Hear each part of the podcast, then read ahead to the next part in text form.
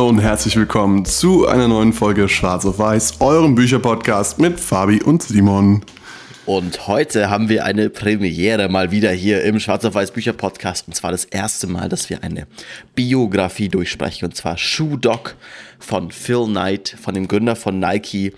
Und wir werden euch im Laufe dieser Folge so ein bisschen mitnehmen durch das Leben von Phil Knight, speziell quasi die ersten Jahre von Nike bis zum Börsengang, was auch der, das Hauptthema in dem Buch ist. Äh, eben für uns ein bisschen spannend, weil es das erste Mal ist, dass man nicht so konkret sagen kann, okay, wir gehen jetzt einfach Kapitel für Kapitel irgendwie Gotchas durch und irgendwie Sachen, die man da vermittelt bekommt. Aber insgesamt kann man schon ein bisschen weggehen. Geiles Buch, guter Read, so, uh, lasst uns reinstarten. Genau, und das Buch beginnt eigentlich im Endeffekt ganz harmlos. Ähm, er erzählt quasi, wie er fertig ist mit seinem ähm, Dienst in der US Army und dann quasi auf eine Weltreise gehen möchte, um sich selbst zu finden. Ich meine, heutzutage macht das irgendwie jeder nach dem Abitur, ein Jahr ins Ausland, ein Jahr nach Australien. Und äh, damals war das noch sehr, sehr unüblich und auch das Reiseziel, was der gute Mann sich ausgesucht hat, war erstmal sehr, ja, fast schon langweilig, ähm, nämlich Hawaii. Er ist erstmal nach Hawaii geflogen, von Oregon aus, da kommt der Mann ursprünglich her, hat studiert in Oregon und in Stanford und dann hat er sich auf einen Trip gemacht mit seinem Kumpel äh, nach Hawaii und ist dort erstmal einige Monate geblieben, hat äh, dort als, als Accountant gearbeitet, wenn ich mich nicht täusche. War ein Verkäufer tatsächlich. Also das fand ich irgendwie, also auch wieder ganz spannend, weil er, also weil er eben meinte, es ist auch so ein, also gerade in den ersten Kapiteln so ein bisschen, was sich durchzieht, dass er halt, also auch im, im Laufe des ganzen Buches, dass er kein typischer Rockstar-Founder ist, der irgendwie sehr gut mit den Medien kann und irgendwie sehr guter Verkäufer ist, sondern irgendwie eher so introvertiert und irgendwie also auch da quasi dann auf Hawaii, äh, was halt ich glaube, Enzyklopädien an Menschen verkaufen sollte was es auf Hawaii eh erstmal gar nicht so einfach ist, weil die meisten Leute machen da Urlaub. Und Enzyklopädie auch damals, das muss man sich vorstellen, also es war, wann war das? Irgendwie in den 1960er Jahren. Also war so damals eben so, in, bevor dieser ganzen Internet-Ära, wurde den Leuten das quasi immer als Experience verkauft, dass wenn man sich jetzt diese, erst diese 20 Bücher nach Hause stellt, erstmal natürlich, dass man irgendwie intelligent wirkt und natürlich das gesamte Wissen der Menschheit bekommt. Und er meinte auch, er hat es nicht geschafft, eine einzige Enzyklopädie zu verkaufen. Ähm, und dann danach ist er irgendwie nochmal auf Hawaii selbst gewechselt in einen äh, Sales-Job für Versicherungen oder auch für so Finanzprodukte. Und das hat auf einmal irgendwie so ein bisschen besser funktioniert, weil er halt irgendwie dran geglaubt hat auf einmal. Also äh, die Produkte irgendwie auch gut fand. Weil vorher meinte er auch, wir haben mal Enzyklopädien verkauft, weil wir eigentlich abends surfen gehen oder wir wollten surfen gehen und Bier trinken. Und das war so ein Mittel zum Zweck. Ähm, und dann irgendwie diese Finanzprodukte hat er besser für ihn geklappt, irgendwie, weil er halt den Leuten einfach ehrlich erzählen konnte, was er davon dachte und das irgendwie so ein bisschen dann funktioniert hat und dann auch, als er dann irgendwann sich entschieden hat, wegzugehen, wieder von Hawaii, dann anscheinend der Chef auch meinte, ja, ist doch schade, bleibt doch noch ein bisschen hier. Aber auch zu diesem ganzen Ding, also eben auch bevor er so nach Hawaii erst gekommen ist, musste er erstmal seinen Vater fragen, ob das irgendwie möglich ist, weil er selber kein Geld hatte und auch die Flüge damals nicht, äh, nicht so günstig waren. Ich fand es auch irgendwie ganz lustig im Buch, die ganze Zeit äh, wird dann so von 1 Dollar, 2 Dollar gesprochen, weil es ja teilweise, ich glaube, ist das noch, als der Dollar noch irgendwie im Goldstandard irgendwie ist. Also ist auf jeden Fall eine Zeit, wo ein einzelner Dollar Dollar noch sehr viel Kaufkraft hatte. Also ist dann irgendwie so, da wurden dann Nike-Schuhe oder dann irgendwie Schuhe, die er verkauft hat, irgendwie für 20 Dollar verkauft. Und das war dann irgendwie viel, irgendwie viel Geld. So, und heutzutage denkst du, okay, 20 Dollar ist ja gar nichts, da kannst du irgendwie einmal Burger essen gehen für, wo man auch so quasi in diesem Buch diesen Wertverfall dieser Währung so ein bisschen auch mitzieht. Ähm, und er musste eben seinen Vater fragen, ob er überhaupt äh, fliegen kann. Und irgendwie total süß erzählt er so, er hat dann quasi den besten Moment abgepasst. Und zwar abends, wenn der Papa vom Fernseher hockt und irgendwie entspannt ist und so, um ihm dann diese Idee zu pitchen. Und hat eigentlich erwartet, dass der Vater sagt, nein, weil das halt ein sehr ähm, strenger, also liebevoll, aber strenger Mann war, der eigentlich so Rum-Zeug halt nicht mochte und immer, immer ganz wichtig war, dass alle auf dem richtigen Weg sind. Aber lustigerweise hat der Vater dazu Ja gesagt und dadurch kam er nach Hawaii. Der Vater war auch generell eher ein Mann, der sehr auf Respektabilität Wert gelegt hat und wie es quasi in den Ohren anderer Leute wirkt. Also sehr traditionelle Werte irgendwo auch vertreten hat und ähm, auch wohl sehr, sehr äh, ab wie soll ich sagen, ähm, sehr wenig Lob und Anerkennung seinen Kindern gegenüber gezeigt hat oder auch Nähe. Trotzdem hatte der äh, Phil Knight wohl ein sehr gutes Verhältnis zu seinem Vater, was auch immer wieder im Verlauf des Buchs auch beschreibt. Ähm, auf jeden Fall, wie kam der gute Mann überhaupt auf die Idee, Schuhe zu verkaufen? Ähm, ja, im Endeffekt war das auch auf Hawaii. Da hat er irgendwann den Einfall gehabt. Er selber war ähm, sehr begeisterter Läufer, auch in einem, in einem College-Team dabei mit dem legendären amerikanischen Coach Bowerman.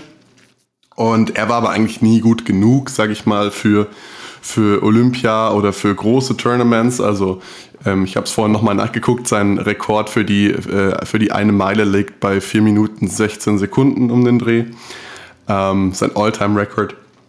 Muss und noch äh, einordnen, was, das, was der echte Rekord ist. Ich weiß, ich weiß auch nicht, was ist. Vier also Minuten auf jeden Fall deutlich unter, unter vier Minuten ist, ist der Rekord. Ähm, 3 Minuten 43. Eben, er war selber halt, er war selber Läufer und hat halt gemerkt, dass Schuhe was sehr Wichtiges sind. Äh, und auch zu diesem Zeitpunkt Schuhe, also auch Joggen und Laufen, das war so ein Nerdsport. Also das war so ein, das war, keine Ahnung, was ist denn heute sowas, was irgendwie Leute nur irgendwie halt profimäßig machen, sonst keiner wirklich, so Akro-Yoga oder so.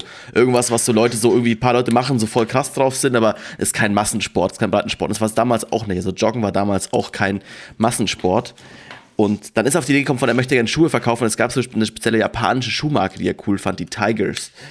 Und dann ist er auch schon mit der Idee quasi nach Hawaii gestartet und auch auf diese Weise, dass er vielleicht dann irgendwann nach Japan fährt und dann dort irgendwie versucht, diese Firma zu überzeugen, dass die ihm die Verkaufsrechte oder halt quasi ihn als Verkaufspartner in den USA quasi annehmen.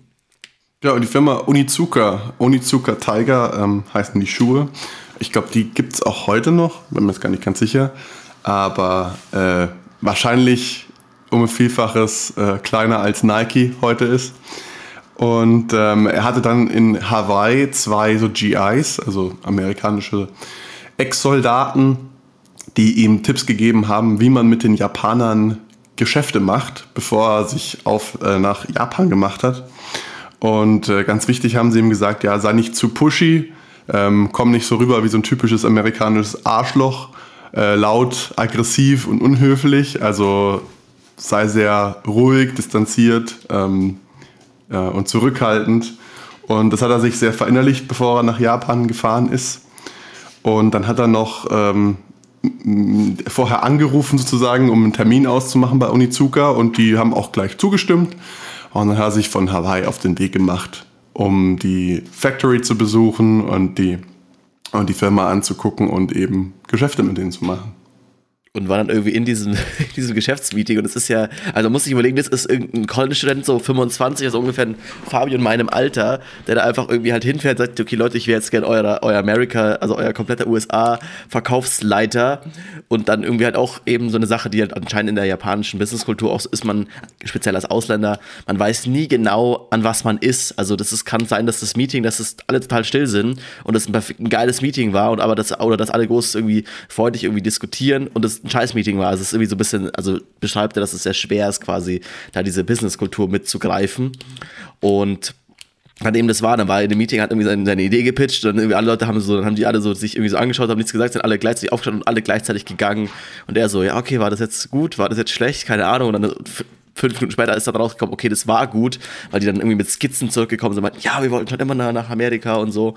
Ähm, und dann irgendwie halt dann ihm diese quasi diese Möglichkeit gegeben haben, da das für die zu verkaufen. Und dann hat er, glaube ich, irgendwie 50 Schuhe bestellt und sein Papa irgendwie noch eine E-Mail oder ein Telegramm geschrieben von hey Papa, du musst bitte so schnell wie möglich an diese folgende Adresse oder an folgendes Konto irgendwie halt 50 Dollar, wie auch immer, irgendwie überweisen. Und so hat dann irgendwie sein, sein Schuhbusiness irgendwie angefangen, in den, also dann wieder nach noch einer Reise durch Europa, auch irgendwie durch Deutschland und irgendwie so. Also er hat sich quasi, äh, hat sich quasi Proben, Proben bestellt von den Schuhen äh, für den amerikanischen Markt und ist dann erstmal noch ein Jahr durch die Welt getuckert, also durch Asien und äh, Europa, wie Simon schon gesagt hat. Was ihm besonders gut gefallen hat, war Griechenland. Also er schwärmt in dem Buch immer wieder von Griechenland, da kriegt man fast schon Bock, äh, da Urlaub zu machen. ähm, aber im Endeffekt, die Idee mit dem Schuhbusiness, die kam ihm äh, schon früher, das hatte ich ja vorhin schon angeschnitten. Und zwar bei, einem, äh, bei einer Hausarbeit für, die, für Stanford ähm, hat er eben quasi ausgearbeitet einen Businessplan für eine Schuhfirma, die japanische Schuhe importiert und dann in den USA vertreibt. Und hat dann auch in diesem Pitch, den er da gemacht hat, äh, im Prinzip einfach nur seinen Stanford-Vortrag Wort für Wort wiedergegeben.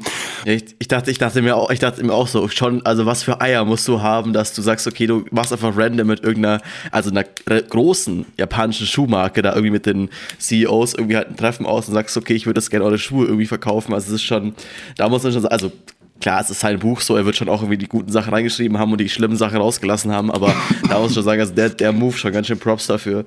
Und dann eben ist er dann in die USA über zurückgekommen, hat dann angefangen, diese Schuhe eben zu verkaufen, irgendwie aus dem, also hinten aus seinem Auto raus hat dann immer mehr und mehr und irgendwann ging es so ein bisschen und er konnte immer quasi Cashflow-mäßig, okay, hat dann irgendwie Schuhe abverkauft, hat dann wieder genug Geld, um neue zu kaufen, ähm, hat es dann alles immer so ein bisschen weiter und weiter skaliert, hat sich auch irgendwie die ersten Mitarbeiter irgendwann ähm, dazu geholt. Interessanterweise, also es hat sehr, sehr lange gedauert, bis er selbst tatsächlich Vollzeit in der Firma gearbeitet hat. Also er hat selber nie also das heißt nicht stark genug, aber er hat ganz, ganz lange immer nebenher noch als Accountant, also als, als wie, heißt es, Buchhalter, Buchhalter ähm, gearbeitet und halt da quasi auch mal davon quasi sein, sein Gehalt genutzt, um dann wieder die Firma quer zu subventionieren, obwohl er schon einen Mitarbeiter hatte, aber selbst quasi nicht dann Vollzeit. Das fand ich irgendwie spannend. Das, ich, das war so ein Punkt, den habe ich irgendwie nicht erwartet. Ich dachte, dass der irgendwie von Anfang an so voll damit drin war, weil er eigentlich relativ lange immer so Jobs nebenher gemacht. Also ich glaube, es waren so fünf, sechs, sieben, acht Jahre, bevor er gesagt hat, okay, ich glaube, jetzt ist das Ganze groß genug, dass ich mir als Geschäftsführer irgendwie dass ich mich anstellen kann und ein Gehalt zahlen kann, so ein bisschen. Auch ein ordentliches, wo man irgendwie dann mal ein Häuschen abzahlen kann. Das ist am Anfang alles wirklich so, so nebenher-Ding irgendwie auch war. Es hört sich ein bisschen an wie so ein Amazon FBA-Shop irgendwie, dass jemand da online sagt, okay, ich verticker jetzt irgendwie, ich importiere irgendwas aus China und verticker es auf Amazon. Irgendwie so klingt das so, also halt in den 60ern. Ich glaube, genau so war es auch, nur dass es halt damals keiner gemacht hat. und es gab halt keinen FBA, also die musste es halt nicht um die ganze Logistik selber kümmern. Aber im Endeffekt er hat sich dann als ersten Geschäftspartner, also eben sein Highschool- oder ähm, College-Coach äh, rausgesucht. Das ist eben dieser schon genannte Bowerman gewesen. Und ähm, sie haben dann quasi die, die Firma so aufgeteilt, 49, 51, Bowerman mit 49 und Knight mit 51, sodass er halt ähm, sich ums organisatorische, operative Geschäft einfach kümmern kann, ohne ständig die Entscheidung von dem anderen abwarten zu müssen, sondern dass er wirklich alle, alleine auch entscheiden kann. Und ähm, wie Simon schon gesagt hat, er hat halt weite Teile auch noch nebenbei gearbeitet. Das heißt, er hat dann tagsüber seine 40 Stunden die Woche gearbeitet und abends ist er dann noch Schuhe verticken gegangen. Ähm, zu dem Zeitpunkt war er alleine stehend, also war das auch gar kein Problem irgendwie, dass seine Frau da gemeckert hätte oder so. Und das hat er eigentlich ganz geschickt gemacht, weil er hat einfach angefangen, er ist zu so, zu so Treffen gefahren, zu so Events gefahren, äh, wo es um Leichtathletik ging, wo es um Lauf-Competitions ging und hat eben dort den Fans, ähm, ja, also wir reden jetzt hier von College-Level, Highschool-Level, nicht äh, Profi-Level, äh, den, den Fans, die dort waren und den Athleten dann die Schuhe ähm, angedreht, sag ich mal. Und dann hat sich das alles langsam so ein bisschen entwickelt und wir auch gemerkt, okay, gut, dann hat er mit dem Accounting irgendwie halt aufgehört, weil er gemeint, okay, jetzt macht er das irgendwie ein bisschen mehr. Aber es hat dann irgendwie nicht so richtig geklappt, weil er dann irgendwie halt doch wieder irgendwie Geld gebraucht hat und so. Und dann hat er sich entschieden von, okay, er wird jetzt College-Professor, also quasi halt sowas wie eine Uni oder wie eine Hochschule bei uns. Äh, quasi ist dann ans College und hat dann da quasi ganz normal äh, Buchhaltung 101, also Grundlagen der Buchhaltung äh, unterrichtet. Und mit in, also wieso er vor allem diese Episode so groß erzählt im Buch, ist halt mit in seiner ersten Stunden, die er unterrichtet hat, hat er halt seine dann zukünftige Ehefrau kennengelernt, quasi eine Studentin, die da irgendwie in der ersten Reihe saß, die er irgendwie halt cool fand, so war sehr anziehend und sich dann auch noch im Laufe dann der Zeit dort herausgestellt, okay, die ist nicht nur in seinen Augen wunderschön, sondern auch sehr intelligent und irgendwie passt da sehr gut. Und dann, ich fand das irgendwie einen geilen Move, da meinte er so, ja, irgendwie haben die mal so nach der, nach der Stunde mal irgendwas gequatscht und so. Und er war halt irgendwie auch nervös und eben, was auch im Buch rauskommt, er ist halt kein krass extrovertierter, ich kann das alles Mensch, sondern halt eher sehr zurückhaltend. Und hat dann quasi auch in dem, also in diesem Gespräch kam raus, okay, irgendwie sie wollte irgendwas zu einer Hausarbeit wissen und er wollte irgendwie halt sie mehr in seinem Leben haben und meinte so, ja, brauchen sie einen Job? Und hat dann irgendwie, ihr hat dann also sie als erste Sekretärin quasi für, äh, für Blue Ribbon Sports irgendwie eingestellt und da hat sie anscheinend auch extrem abgelie abgeliefert irgendwie und hat dann da quasi halt irgendwie auch halt irgendwie alles äh, ja quasi halt am Laufen gehalten, auch mit den verschiedenen Sales-Leuten, die dann nach und nach in die Firma dazugekommen sind, die auch für ihn halt schwer zu handeln waren. Also er dann immer von äh, Johnson, mit auch seinem ersten Mitarbeiter eben, der auch halt, den er aus dem College auch kannte, der auch Schulfilm verkaufte, der ihm die ganze mal Briefe geschrieben hat. Und äh, dann, aber er selber auf den Brief kam immer so, ja, und ich freue mich auf, ihre, auf deine Antwort. Und es kam einfach nie eine Antwort, hat nie geantwortet. Und irgendwie, also er, er geht da auch manchmal mit sich selber in die Kritik und sagt, okay, er ist halt kein klassischer guter Leader, so er ist scheiße damit Leuten irgendwie zu sagen, was sie tun sollen oder irgendwie so zu inspirieren und so, sondern Aber er, er klopft sich auch an anderer Stelle dann wieder selber auf die Schulter und sagt dann, ja, aber dadurch, dass ich den Leuten so viel Freiraum gegeben habe, habe ich überhaupt die Kreativität in ihnen rausgebracht und äh, überhaupt ermöglicht, dass sie selbstständig so arbeiten können und, und, äh, und dadurch ist er, Nike er überhaupt erst so erfolgreich geworden. Ja, er nimmt es er irgendwann als Tugend, aber halt so dieses ganze Ding, dass er halt so eben den Leuten nicht antworten, das hat anscheinend dann sie irgendwie besser gemacht und irgendwie im Laufen gehalten. Und auch ganz, auch einfach eine süße Anekdote, sowohl quasi sein erster Mitarbeiter Johnson als auch seine dann spätere Ehefrau dann auch quasi halt da auch einfach eine Mitarbeiterin. Er hat aber an einem Tag irgendwie halt rausgefunden, als er dann irgendwie im Büro wollte, irgendwas nachschauen, irgendwie halt in der Schublade von ihr. Und was findet er da? Da findet er quasi alle Gehaltschecks, die er ihr je ausgestellt hat und ist gleich äh, quasi in dieser Schublade und die wurden nie eingelöst. Also sie hat das nie quasi fürs Geld gemacht. Und auch alle irgendwie wussten, okay, das ist alles mit so heißer Nadel gestrickt, so, es ist irgendwie, eigentlich kann sich die Firma die Mitarbeitergehälter nicht leisten und die haben dann irgendwie an was Größeres gedacht. Und fand ich irgendwie eine süße Anekdote zu sagen. Das gleich irgendwie, dass auch die Mitarbeiter so fest damit irgendwie drin waren. Ich meine, ich finde es krass so, es ist auch ein fettes Commitment. Aber das scheint er irgendwie geschafft zu haben, da Leute zu finden, die da auch sehr dran glauben und die auch am Ende dann sowohl natürlich auch wirtschaftlich davon sehr profitiert haben, weil auch er da anscheinend fairerweise dann dementsprechend auch irgendwie Anteile gegeben hat, als es dann zum Börsengang ging und die dann dementsprechend schon auch am Ende dann auch wirtschaftlich belohnt wurden, aber halt auch die ganze Zeit immer mit dieser, er, er beschreibt es halt wirklich immer so als die jungen Wilden, so ein bisschen, das, was halt viele Leute sich wünschen. Und dann später haben sie auch irgendeinen Anwalt mit dazu, der auch Bock hat, da mitzumachen, weil er einfach irgendwie das halt eine coole Truppe ist, so. Was ähm, ich halt so geil fand, die Leute, die er sich so an Bord geholt hat, die waren halt wohl, ähm, also drei von denen waren krass übergewichtig in seinem Upper Management. Einer war im Rollstuhl und dann gab es eben diesen Johnson und ihn selber. Das waren die einzigen, die wirklich äh, fit waren, die regelmäßig laufen gegangen sind und so.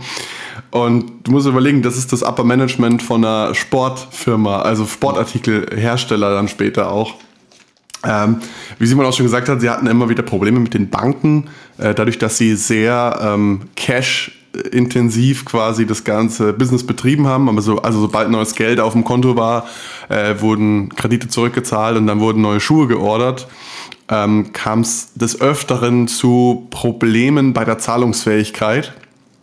Und ähm, so musste er auch mehrfach seine Bank wechseln und hat seine, seine Banker wahnsinnig gemacht im Endeffekt, weil alle wollten, ja, ja, lass mal bitte ein bisschen mehr Geld auf deinem Konto und kauf nicht gleich wieder neue Schuhe. Und er hat aber immer das Gegenteil gemacht und ähm, doppelt so viel Schuhe gekauft. Doppelt so viel Schuhe gekauft und dadurch wollten die Banken ihm irgendwann keine Kredite mehr geben. Das war ähm, auch so ein Gotcha, was ich irgendwie hatte, was mir einfach nicht klar war, weil ich einfach selber nie in einem, irgendwas mit physischen Mitteln gearbeitet habe. Also alles, was ich quasi als Business kenne, ist alles digital und da ist halt quasi die Hauptkosten sind laufende Kosten von Mitarbeitern und halt irgendwie deine, die, die Arbeitszeit. Aber dass du sagst, klar, wenn du halt Schuhe verkaufst, du musst ja erstmal in Vorleistung gehen. Also wenn du sagst, du willst eine Million Schuhe verkaufen, musst du die erstmal bei der Fabrik irgendwie produzieren lassen und denen bezahlen. Heißt, du musst erstmal schon mal 5 Millionen irgendwie aufwenden, wenn du einen Schuh 5 Euro kostet. Und dementsprechend halt, okay, irgendwer muss dir dieses Geld geben. Und wenn halt du es dann nicht schaffst, diese Millionen Schuhe zu verkaufen, dann bist du halt pleite und da hat die Bank halt irgendwie auch keinen Bock drauf. Und eben dieses krasse Ding von eben alles mit heißem Naht die ganze Zeit irgendwie sind von, okay, es ist einfach, Geld war immer ein Problem, Liquidität war immer ein Problem. Äh, was im ganzen Buch immer rauskommt, dass es halt so ein mega Ding war, dass sie immer Probleme hatten, genug Geld aufzutreiben, weil sie halt wachsen wollten und halt auch schnell wachsen wollten. Und schnell wachsen heißt halt mehr Schuhe verkaufen und sie hatten die Möglichkeit, mehr Schuhe zu verkaufen. Aber nur wenn sie die produzieren konnten, dann brauchst du wieder Geld, um dich vorzubereiten. Also so ein ganz so, eigentlich so ein Teufelskreis von, hey, du könntest als Firma eigentlich extreme Sprünge machen, aber die Bank sagt immer, ja, okay, mehr als eine Million geben wir dir nicht. Heißt, du kannst halt nur, keine Ahnung, bei dem 5-Euro-Preis bleiben, kannst halt nur irgendwie 200.000 Schuhe irgendwie produzieren, wenn du dann die wieder verkaufst und so weiter. Also dieses, es geht, dann ging immer nicht schnell genug. Aber das ist eh beachtlich. Also der hat von Jahr zu Jahr so 50 Prozent und mehr teilweise Umsatzwachstum geschafft. Ähm, am Anfang hatten sie, glaube ich, 8000 Dollar im ersten Jahr und dann hat der Johnson ähm, hat dann irgendwie gesagt, so ja, er wird gerne einen Shop aufmachen, die Leute reißen ihm die Schuhe aus den Händen und er hat gesagt, er hat ihm einen Sales-Tag gesetzt, ja, wenn du jetzt in einem Jahr mehr als 3000 Paare Schuhe verkaufst, darfst du es aufmachen. Äh, er hat ein halbes Jahr gebraucht dafür und dann hat er eben diesen Shop eröffnet, den ersten Shop äh, in Santa Monica war das, also an, in Kalifornien. Und ähm, der lief wohl auch ziemlich gut. Und man muss sagen, wie gesagt, am Anfang haben die diese Onizuka-Schuhe verkauft. Ja, die haben immer mit den Japanern zusammengearbeitet, ähm, haben die Schuhe importiert. Und dann irgendwann kam eben der Coach Bowerman, hat gesagt, so ja, die Schuhe sind scheiße, äh, mach die mal besser und hat dann angefangen, Designs und Entwürfe rüber zu schicken nach Japan zu Onizuka, um eben die Schuhe zu verbessern. Und das wurde auch dankend angenommen. Ähm, nur Onizuka war halt ein sehr unzuverlässiger Partner, so all in all. Also ähm, sie haben immer wieder versucht, dann äh, Blue Ribbon auszuboten, sozusagen, andere Distributoren zu finden oder äh, auch einfach die Ware wochenlang zu spät geliefert, in falschen Größen, in falschen Stückzahlen. Also ähm, irgendwie immer so ein bisschen versucht, das Ganze zu sabotieren, ähm, sagt er selber. Vielleicht, vielleicht noch nicht mal aktiv, aber halt so dieses irgendwie, es war halt für ihn schwierig mit denen zu arbeiten, weil eben er wusste halt genau, die Schuhe müssen morgen kommen und ich muss übermorgen anfangen, die zu verkaufen, weil sonst habe ich in der Woche ist hier dicht, weil die Bank mir quasi dann mein Konto zumacht. Ähm, ja, und immer dieses, und dann irgendwann natürlich wie zu erwarten, weil ich meine, auch der Leser weiß ja, dass am Ende die Firma Nike heißt und eben nicht Tiger Shoes oder Blue Ribbon.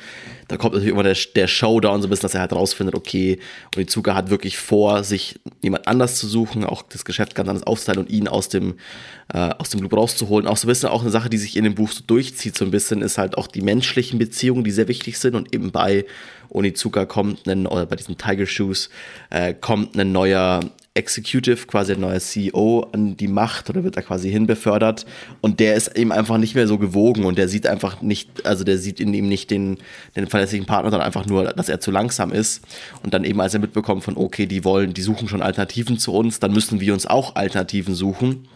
Ähm, hat er angefangen, dass er dann eben selber Schuhe produziert. Interessanterweise am Anfang erstmal nur Football-Schuhe, weil eben sein Vertrag mit Onizuka war halt, er darf nur die Laufschuhe von Onizuka verkaufen und halt unter der gleichen Firma und hat dann das irgendwie halt, dann ist dann irgendwie nach Mexiko gefahren in, in irgendeine äh, Fabrik und hat dann irgendwie da halt die Schuhe so angeschaut und wollten dann, das haben sie da produzieren lassen. Und dann ging es eben um den Namen, wie findet man den Namen, wo kommt das Logo irgendwie her? Ja, und das ist auch eigentlich eine ganz witzige Geschichte, weil der ähm, Phil Knight wollte die Firma eigentlich Dimension Six nennen, also die sechste Dimension. Und alle seine Mitarbeiter waren total entsetzt über diese Idee. Also keiner fand's gut und er war der Einzige, der so, ja, ich würde es aber gern machen. So. Und ähm, seine, sein Executive Team, also vor allem dieser Johnson, eben sein erster Mitarbeiter auch, kam dann zu der Eingebung, ja, Nike, Nike, wie die griechische Göttin des Sieges, ähm, er hat davon wohl geträumt nachts und gesagt, ja, so, so nennen wir unsere Firma. Und er war erst so, hm, ja, ich weiß nicht, vielleicht noch mal eine Nacht drüber schlafen, so. Aber dann äh, standen sie quasi kurz davor, eben neue Verträge abzuschließen über den Kauf von Schuhen. Und sie haben einfach einen Markennamen dafür gebraucht und haben sie gesagt, okay, wir haben jetzt nichts Besseres, wir nehmen jetzt einfach mal Nike ähm, aus der Not heraus sozusagen. Und das gleiche eben mit diesem Swoosh, mit diesem ähm, ja, bekannten Logo von Nike. Da hatte er eine, eine Designerin, die hatte Studentin, er. Das ist eine Studentin, Studentin, genau. Es war eine Studentin, wo, als er Professor war, äh, die er zufällig auf dem Gang getroffen hat, wie sie gesagt hat, so ja, sie arbeitet irgendwie als Designerin zu einem, zu einem Freund oder so. Er hat gesagt, ja, hey, ich, ich bräuchte eine Designerin, gib mir nochmal deine Visitenkarte oder deine Kontaktinfo und er hat sich halt dann jahrelang nicht gemeldet und dann irgendwann eben für, ähm, äh, für, für das Logo von Nike. Und äh, sie kam dann eben mit diesem Swoosh um die Ecke und ich glaube, er hat ihr damals ein paar Dollar gezahlt, also so 30, 40 Dollar äh, für die Arbeitszeit und das, das geistige Eigentum und das war's dann. Und mittlerweile ist das eine der bekanntesten Marken der Welt und dieses Logo alleine ist vermutlich schon Milliarden wert. Also absolut absurd, wenn man sich das überlegt. Ähm, auf jeden Fall, ähm, dann hatten sie ein Logo und das haben sie dann am Anfang einfach mal auf die Schuhe seitlich drauf äh, sticken lassen, beziehungsweise drauf nähen lassen. Und ähm, es kam sehr, sehr gut an, weil es so ein bisschen daran erinnert hat, quasi an, an ans Fliegen sozusagen, an so, also wie bei einem Comic oder so. An, genau, richtig. Ja. Ähm, und dann irgendwie auch, dann hatten sie auch, waren sie auf einer sehr wichtigen, für sie wichtigen äh, Sales-Show, also auf einer, auf einer Messe, wo sie dann ähm, eben diese neue Marke einführen wollten. Und dann kam halt irgendwie, also sie hatten, dann kamen die Schuhe halt kurz davor an aus der Fabrik und die Schuhe waren, wie auch irgendwie beschreibt, wirklich schlecht, wirklich schlechte Qualität, nicht gut verarbeitet, das Logo irgendwie schief draufgenäht, also ganz, ganz große Probleme. Und dann kam halt dieses, diese ganzen Salesmenschen, also eben wie das Ganze ausschaut, eben auf so einer Messe ist halt dann irgendwie die Aussteller, also die, die Produzenten stellen ihre Sachen aus und dann laufen halt die Einkäufer, laufen von Stand zu Stand und sagen, boah, ja, okay, das brauchen wir für unseren Shop auch oder hey, ich jetzt bei uns, keine Ahnung, ich bin der Einkaufsleiter von Karstadt für unsere 900 Filialen, wir kaufen jetzt so und so viel 1000 Schuhe bei euch. Und er war auch so, boah, alle anderen liefern hier voll ab und wir haben hier dieses Drecksprodukt. Und dann kamen die Leute und haben ihnen wirklich die Schuhe trotzdem noch zu sehr gut, also zu guten Konditionen irgendwie halt abgekauft. Und dann irgendwie hat dann auch dieser Johnson wieder, der anscheinend einfach eine sehr ehrliche Seele ist oder wie sehr gerade der, der saß, stand uns auch mal total verwundert und war so, hä, wie kann das sein? Wir haben hier scheiß Schuhe. Wieso kau also das sind keine blöden Menschen, so diese Einkäufer, so wieso kauft, kaufen die das? Und dann ist er zu einem hin, der auch die größte Order platziert und meinte so, hä? Also so nach dem Motto, ihr seht doch, dass es scheiß Qualität ist, wieso kauft ihr das? So, wieso, also wirklich eigentlich das Dümmste, was du machen kannst, du, sagst, du redest den eigentlich dann ihren Kauf wieder aus, so nach dem Motto. Und dann meinte halt dieser Verkäufer auch so, ja, aber wir kennen euch von Blue Ribbon, so, ihr, habt, ihr seid mit die Einzigen in der Industrie, die jetzt immer die Wahrheit gesagt haben, so, wenn ihr sagt, das wird ein geiler Schuh bis in einem halben Jahr, dann glauben wir das.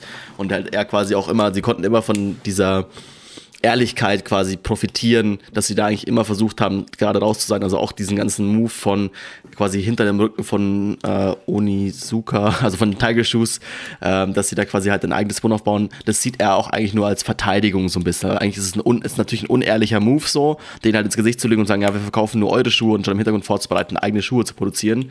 Er meinte auch, er wurde dazu halt gezwungen, weil die ihn halt ersetzen wollten und er halt die Firma am Laufen halten wollte und musste.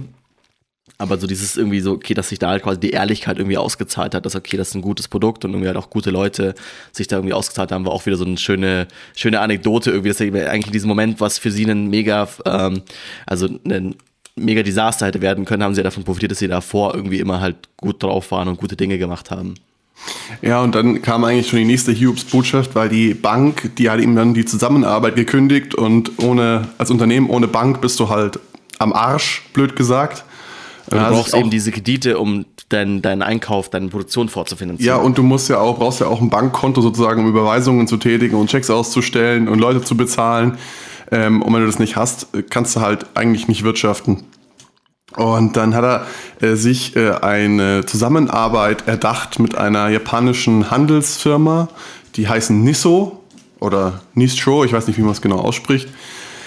Ähm, und die haben ihm dann zusätzlich, äh, also einerseits sind sie zur Bank hingegangen und haben gesagt, okay, wir bieten, wir bieten Sicherheiten an.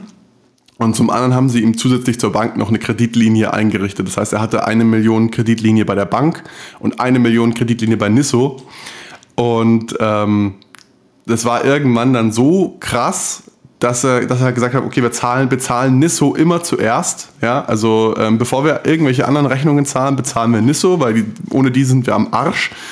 Und ähm, irgendwann eines verhängnisvollen Tages musste er halt eine Rechnung von, also damals war das die höchste Rechnung, die er jemals bezahlt hat, äh, und zwar eine Million äh, Dollar Kredit innerhalb eines Monats zurückzahlen an Nisso. Und ähm, Dafür musste er alle seine Cash-Reserven von allen Bankkonten, die sie für alle Niederlassungen irgendwie hatten, zusammenziehen und dann waren sie immer noch irgendwie 30.000 zu wenig. Ähm, und dann haben sie, haben sie irgendwie noch gewartet, dass Gelder reinkommen von, von ähm, Käufern der, der Schuhe. Und dann haben sie diese Millionen eben überwiesen an Nisse und dann hatten sie null Dollar Cash auf dem Konto und dann ähm, haben dann die Mitarbeiter versucht, ihre Gehaltschecks auszucashen und die sind halt dann alle ähm, ja, gebounced, also die, die wurden dann äh, ungültig äh, durch die Bank und dann gab es halt einen riesen Aufstand in, in der Fabrik, äh, in der das passiert ist. Äh, und dann musste der, der Fabrik-Geschäftsführer, äh, ich glaube, das war der, der Woodall oder ähm, der Johnson. Woodall? Ja. Ähm, musste der Woodle eben äh, hingehen und von dem Zulieferer, der die Schuhboxen herstellt für die, einen Kredit aufnehmen von 5000 Dollar, um überhaupt die, die Gehälter bezahlen zu können. Und ähm, der hat es auch nur gemacht, weil er wusste, okay, wenn die out of business gehen, dann gehe ich auch out of business, weil die halt sein größter Abnehmer für, für Schuhkartons waren.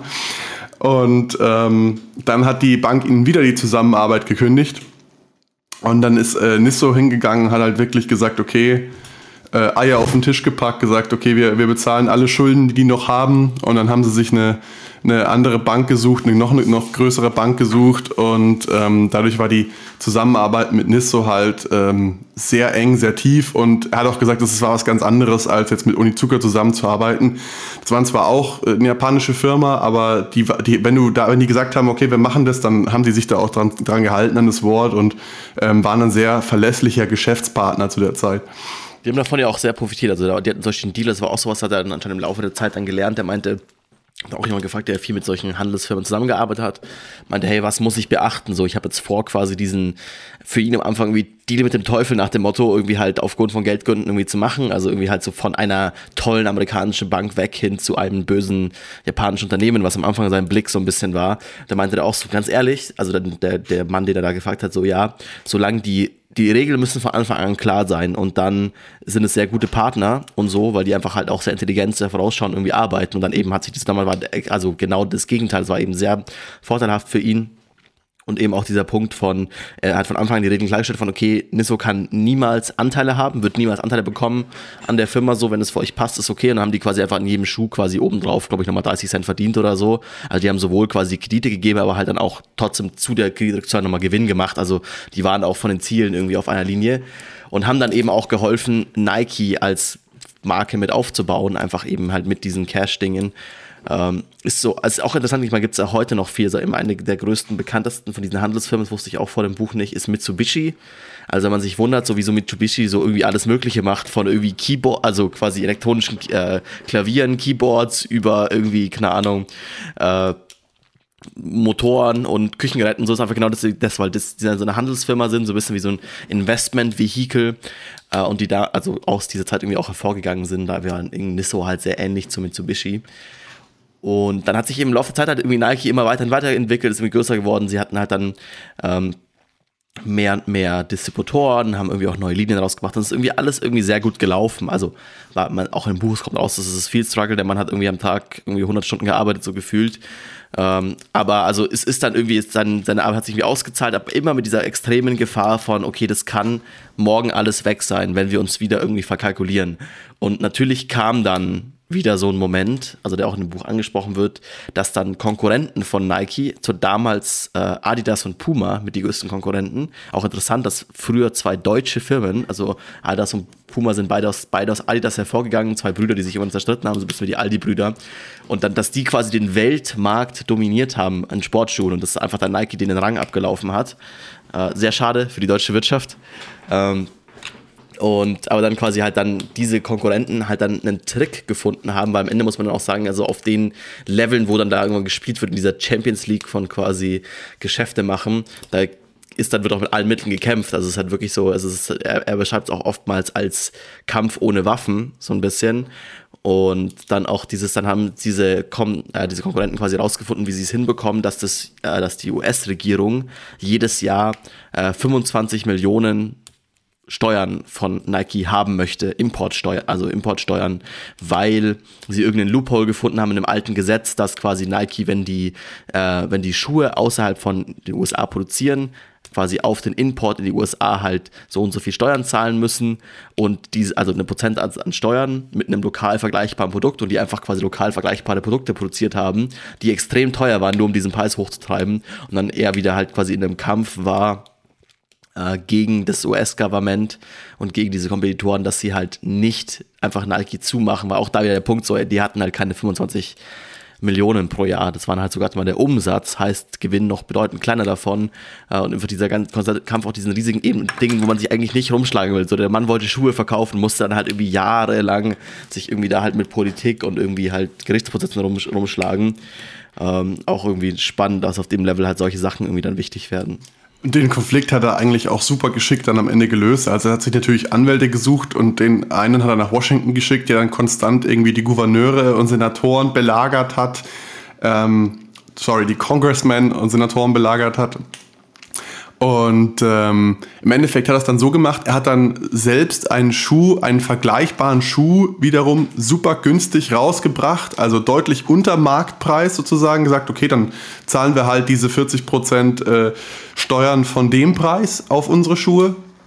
Und plus, er hat dann äh, einen Werbespot drehen lassen sozusagen äh, Nike gegen das US-Government und wie, wie die Regierung quasi schlecht ist für kleine Unternehmen und so. Und es hat natürlich für einen riesen Aufschrei bei der Bevölkerung gesorgt.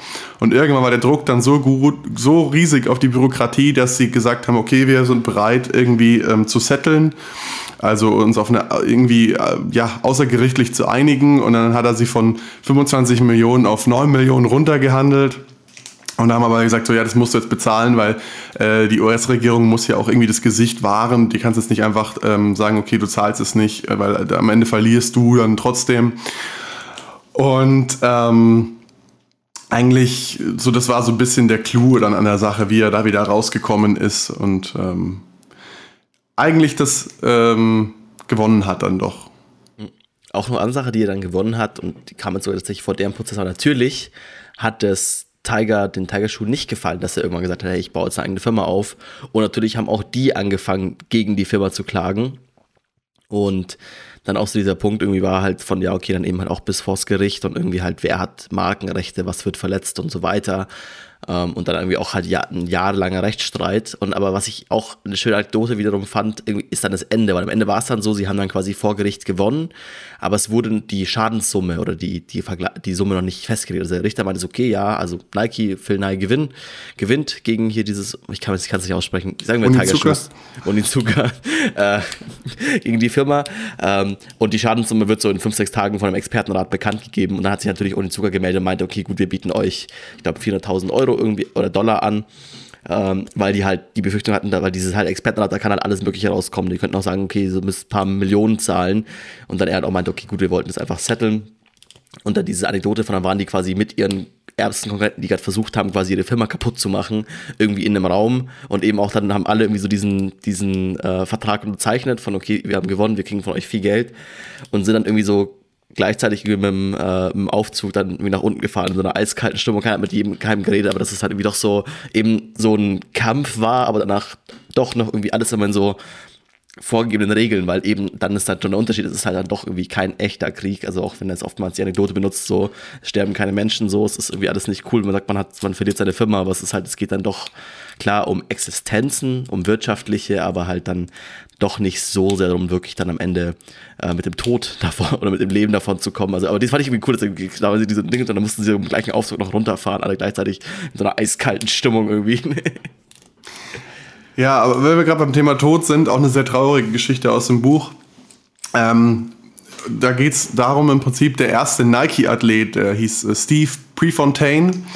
Und ist auch ganz nette Geschichte. Er hat den quasi ähm, kennengelernt bei irgendeinem Sportevent auch also Phil Knight hat ihn kennengelernt bei einem Sportevent und ähm, dann sofort gesagt, okay, ja, er will, dass der in Nike-Schuhen läuft und hat ihm dann einen, einen Job angeboten, für Nike zu arbeiten, weil damals gab es ja dieses, dieses Thema Sponsoring so in der Form gar noch nicht so krass, vor allem nicht bei Nike, weil äh, Nike viel zu klein war zu der Zeit und nicht. Das war verboten.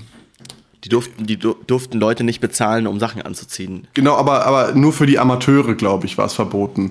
Und ähm, die, dieser, dieser Steve Prefontaine, der wurde auch Pre genannt.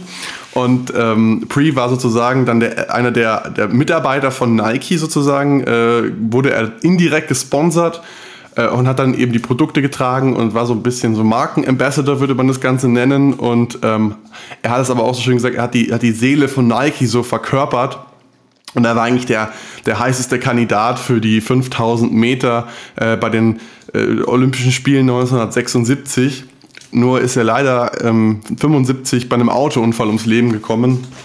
Und er beschreibt halt, wie alle total in Schock waren und die, die Stimmung wochenlang, monatelang super depressiv war bei Nike. Und ähm, das ist fast so ein, ja, so ein, so ein Berg war, wo sie fast nicht drüber hinweggekommen wären über diesen Verlust.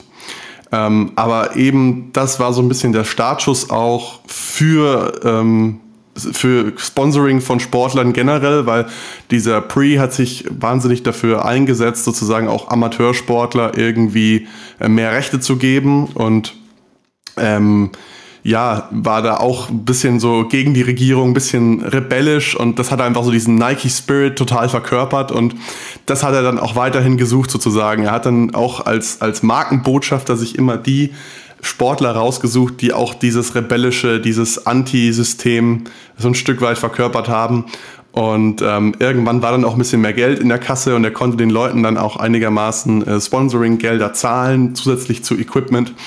Und das war eigentlich einer der, der Stepping Stones so für Nike, um so groß zu werden. Also auch in den 90er Jahren dann die Kooperation mit Michael Jordan, die sie dann wirklich in den Sportartikel Olymp katapultiert hat, mit den Air Jordans, die ja ein, ein Riesenerfolg waren oder immer noch sind. und ähm, wo sie mittlerweile auch einfach Adidas deutlich überholt haben, was die Umsätze angeht. Und das war eigentlich immer sein, sein großes Ziel, schreibt er auch mehrfach in dem Buch, besser zu sein als Adidas.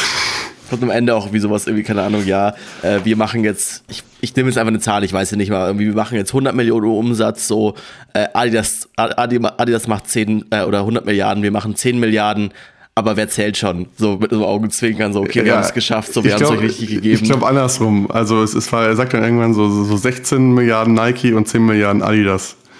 Ja, genau, also dass sie halt viel mehr Umsatz machen irgendwie. Ja, genau. Und, aber wer zählt schon? Ähm, eine Sache, die ich noch krass fand, was du auch gerade mit dem Pre ansprichst, so einfach, weil mir das so, ich meine, das ist unser, unsere Heimatstadt und mir das einfach nicht bewusst war, wie krass heftig dieser Anschlag 1972 bei den Olympischen Spielen war. Also das ist auch so ein weltweites, ich fand es irgendwie, als, als ein amerikanisches Buch ist ein Weltbestseller und in dem Buch wird einfach beschrieben, wie halt dieses, also in dem Fall dieses amerikanische äh, Laufteam halt quasi geschockt von diesen Olympischen Spielen zurückkommt. Äh, keiner da irgendwelche Rekorde holen konnte, alles war überschattet von diesem, von diesem Anschlag auf die israelischen, auf die israelischen Olympiateilnehmer, äh, dass da, ich glaube, ja, acht Menschen auch hingerichtet wurden. Äh, das war mir ist, also so, ich weiß, es gibt da Denkmäler hier in München und so, aber ich fand es echt krass. Es war mir nicht bewusst, dass es so ein heftiges Ding irgendwie war. Ich meine, es ist auch sehr lange schon wieder her für uns. Also ich meine, es ist ein gut, es ist einmal, einmal gut meine Lebzeit, bevor ich geboren wurde, her. So, also es ist, es ist so länger her, als ich geboren bin. Aber es also fand, fand ich irgendwie auch heftig, dass es so ein weltweites Ding irgendwie war und irgendwie halt auch in so einem Buch irgendwie was so eine, also schon auch eine weltweite Anerkennung irgendwie hat, halt so dominant irgendwie auch vorkommt. Fand ich irgendwie, also war zwischen immer ein Downer so, aber fand ich, fand ich irgendwie krass. Also es war schon irgendwie auch so ein Ding. Auch zum Ende kommt nochmal so ein Downer, er beschreibt dann quasi, wo wir gerade nochmal jemand bei schlimmen Dingen sind, nachdem alles so gut gelaufen ist. Ähm, zum Ende kommt nochmal ein Downer, dass halt auch sein Sohn dann relativ früh äh, gestorben ist. Er hat zwei Söhne und einer ist dann relativ, äh, ist relativ früh beim, beim Tauchen gestorben, weil er sich irgendwie übernommen hat. Äh, und irgendwie dann auch er mit großem Schmerz irgendwie halt beschreibt, wie das halt dann für ihn irgendwie halt war, obwohl halt irgendwie alles dann wirtschaftlich gut geklappt hat, dass dann das irgendwie dann doch das Wichtigste ist. Also doch meine, er hat halt irgendwie seine zwei Familien, seine echte, also seine Menschenfamilie und hat auch irgendwie Nike als Kind, aber halt natürlich die echten Kinder irgendwie immer wichtiger waren. Und das waren also so zum Ende des Buchs läuft er einmal nochmal so gegen, also die ersten, ich weiß gar nicht, die ersten, so die ersten 15 Jahre, die er im Buch beschreibt und dann noch in den letzten 10 Seiten nochmal die nächsten 30, so nach dem Motto in seinem Ruhestand oder quasi bis nach dem Börsengang, auch so ein bisschen die Ups und Downs und so. Und war schon auch, also irgendwie krass, aber auch an, auf der anderen Seite auch wieder irgendwie bisschen schön zu sehen, dass du sagst, okay, gut, es ist halt dann doch irgendwie immer noch, seine Family ist ihm doch irgendwie immer noch wichtiger als halt irgendwie das, das große Geld und irgendwie die Firma und so und dass das irgendwie dann doch Dinge sind, die ihn sehr stark beschäftigen. Ja, Im Gegenteil, er beschreibt immer wieder im, im Buch, wie wenig Geld für ihn ist. Er sagt halt so, ja, Geld für ihn ist so ein bisschen wie das Blut für einen Menschen. Du brauchst es halt irgendwie an den richtigen Stellen im Körper, ähm, damit er funktioniert aber du lebst ja nicht quasi, um Blut zu produzieren, sondern du lebst ja für einen höheren Sinn. Das fand ich so ein Zitat, was mir ähm, total hängen geblieben ist irgendwie. Also quasi der Mensch sozusagen analog zur Firma, äh, zur Corporation. Und es war nie sein Ziel, irgendwie reich zu werden, sondern einfach, er wollte immer was, ähm, was Größeres erschaffen, irgendwie größer als er selbst, größer als alle, die dabei sind. Und es hat ihm, äh, glaube ich, mit Nike hat er sehr gut hinbekommen. Ähm, lass uns ganz kurz noch den Börsengang ansprechen. Mhm. Ähm, also nachdem diese ganzen rechtlichen Probleme abgeschlossen waren, gab es immer wieder Diskussionen, okay, wie können wir jetzt unser Wachstum beschleunigen? Also das Problem war ja immer, dass zu wenig Geld auf dem Konto da war, also zu wenig Cash. Ähm, und äh, da gibt es halt mehrere Möglichkeiten. Entweder du kannst dir Kredit, äh, Kredite aufnehmen, indem du dir dann Geld leihst, dann hast du wieder Cash zur Verfügung. Das musst du allerdings irgendwann zurückzahlen. Oder Option B ist eben, ich verkaufe einen Teil meiner Firma an der Börse oder geht natürlich auch ähm, auf andere Arten und Weisen, aber das ist eigentlich das Einfachste, ein sogenanntes Public Offering oder ein Börsengang. Und dabei nimmst du eben wiederum Geld ein für die Anteile, die du verkaufst. Und dieses Geld musst du nicht zurückzahlen. Also ähm, mittlerweile zahlt Nike eine Dividende. Ich weiß nicht, wie es damals war, aber mittlerweile zahlen sie eine Dividende. Das heißt, du kriegst dann Zinsen sozusagen auf dein eingesetztes Kapital als Aktionär. Und dabei wurden eben 50 Millionen Aktien verkauft, beziehungsweise es wurden 50 Millionen Aktien erzeugt und zwei Millionen davon wurden an der Börse verkauft. Und dann sagt er auch so, ja, also ähm, jetzt nach dem Börsengang, es hat sich eigentlich nichts geändert, außer dass halt meine Kumpels, also die ganzen, äh, das ganze obere Management von Nike, haben jetzt alle ein paar Millionen irgendwie dadurch an Vermögen gewonnen und dann er so, ja, ah ja, und ich bin jetzt seit heute Morgen irgendwie 200 Millionen schwer.